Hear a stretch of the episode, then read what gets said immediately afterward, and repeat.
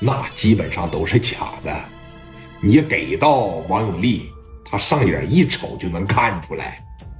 看我的，啊，不就是字画吗？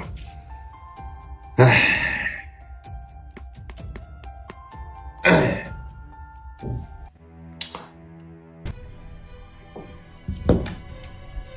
喂，力哥，哎，我是群力呀，兄弟，怎么的了？老高丽啊，说看看这当年中国贼王的兄弟老高丽办事效率怎么样啊？你说要什么吧，兄弟？你瞅他妈老高丽说话多狂啊！老高丽说话太狂了。你想要啥，兄弟？天上的星星月亮哥给你摘不下来，只要青岛有的东西，你告诉我他在哪儿。两个小时之前，两个小时以后，我要不把他偷过来送你面前去，老子就不是老高丽。这真狂啊！你就说只要在青岛、山东偷啥吧。或者是那个东西在哪儿，你只要告我地方，确定这个东西就在那儿了，别管是在保险柜里边还是在那儿，你告我就行。我要给你偷不过来，我都不号称原来我是给黄廷利玩的。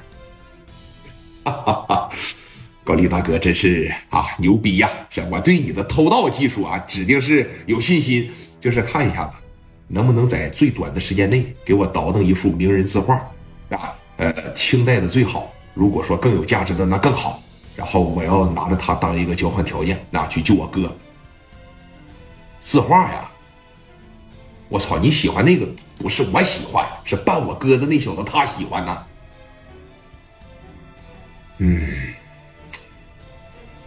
你要这么说的情况下，那不用偷了，咋的？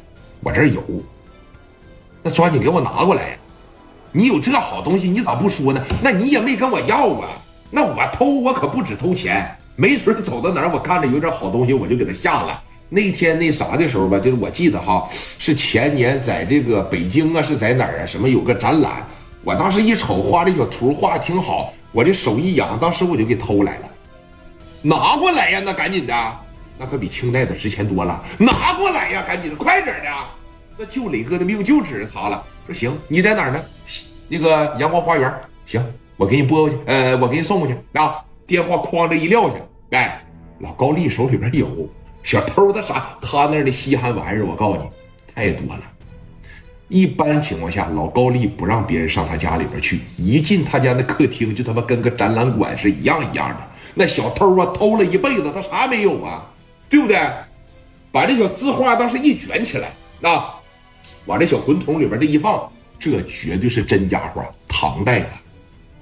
哎画的是啥呀？杨贵妃洗澡，谁画的知道吗？啊，谁画的知道吗？